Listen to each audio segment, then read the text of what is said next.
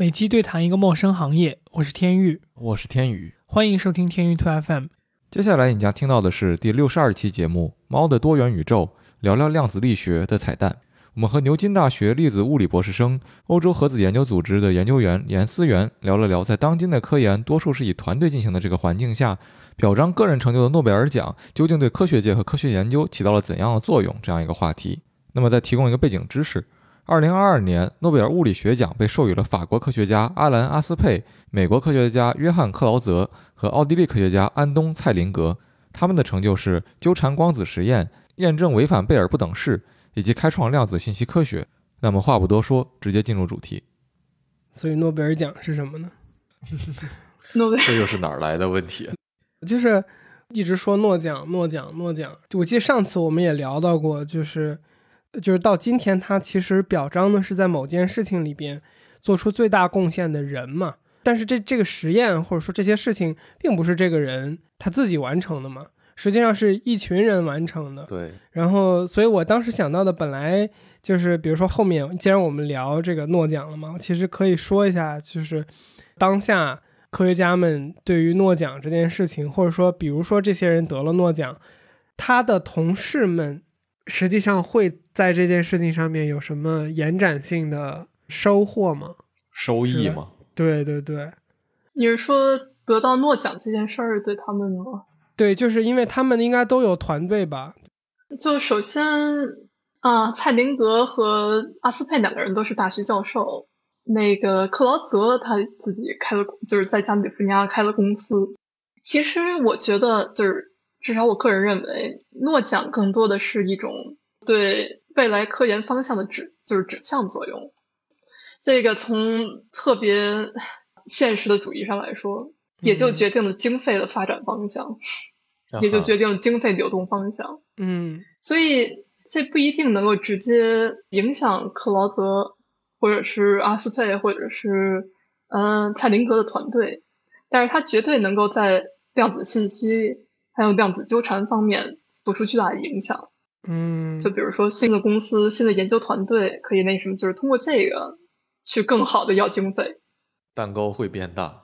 没错，有点像说诺贝尔奖给这些领域做了一个超级 marketing 背书，对，嗯，相当于是吧。但是如果说就是这个领域没有对物理学界做出这么突出的贡献的话，我觉得也是不会轻易给的。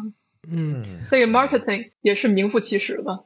嗯，我觉得我之前一直其实以为，呃，或者说我听到的一个说法就是说，诺奖实际上是就像你刚才说的，比如说这三个人嘛，好像你刚刚说第一个人还是第二个人的实验，实际上已经是八十年代做的了。七十年代，哦，七十年代，对，所以我我感觉我之前听过一个说法，就是诺奖发放的时候，实际上已经是一个。类似于他要等很久确认这个东西的价值和类似于终身成就奖了。对对对对对他要等很久，百分之百板上钉钉，这个东西就是这样，并且有价值，并且类似于不被证伪，或者是它的历史地位被很明确的时候才被拿出来予以嘉奖。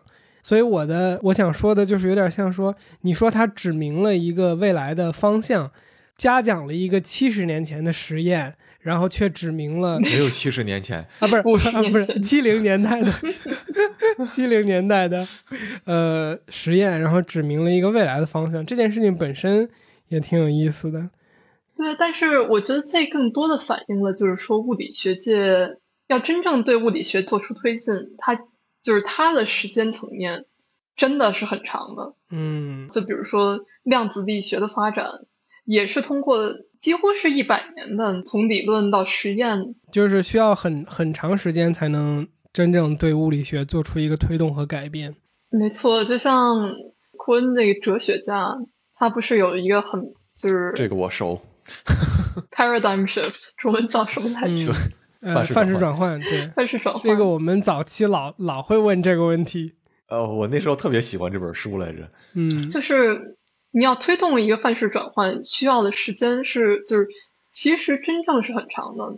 像一般那个什么，就是像影视作品中这种疯狂科学家的概念，其实真的是不可能。你要推动范式转换，你要推动一个领域的发展，是需要几代物理学家持续不断的推动的。首先，嗯比如说今年的物理学奖，你没有量子力学的基础，你不可能有量子信息，你不可能有量子纠缠，你没有就是其他理论物理学家的参与，指出克劳泽一开始的实验中的漏洞的话，就不可能有阿斯佩的实验嗯来弥补这个漏洞。你没有他们俩实验基础，你也不可能有蔡林格的实验、蔡林格的理论基础来做出量子信息的理论构架。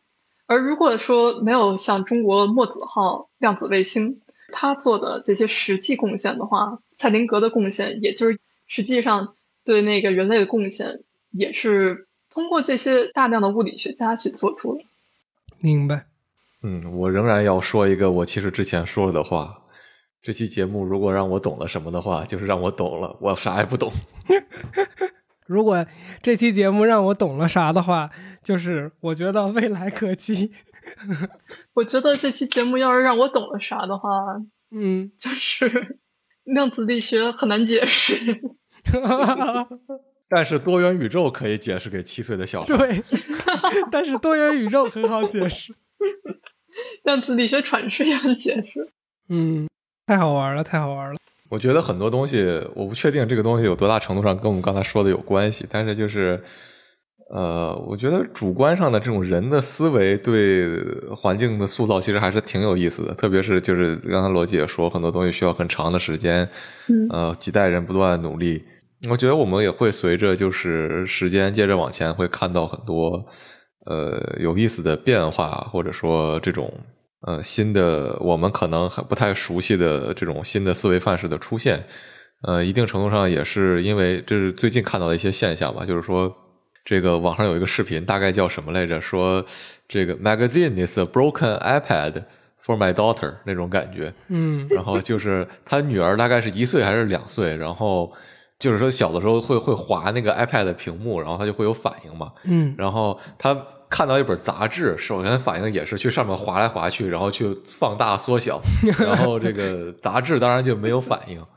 所以，所以就是说，他接触这个东西的呃认知逻辑和之前这代人是嗯相反的。那他会诞生一个什么样的思考，或者说更现在更年轻的一代人，这个如果他一开始接触的就是比如抖音、TikTok 这种呃划来划去的这种信息接触的方式，或者说我我之前有一个前段伊朗有一个这个事情，啊还是你们有听说过吗？现在伊朗也是，对对对，杰基是看你这个反应，大概是没印象。我没概念。简单讲，嗯就是有一些那个女学生，应该是因为头巾戴的不符合，没有，就是有一个女学生没有戴头巾，而没有戴头巾在伊朗其实是很正常的现象，在就是不同城市的话，大部分女性是不出门是不戴头巾的，但是被当地的道德警察拘留，拘留后几个星期人就去世了，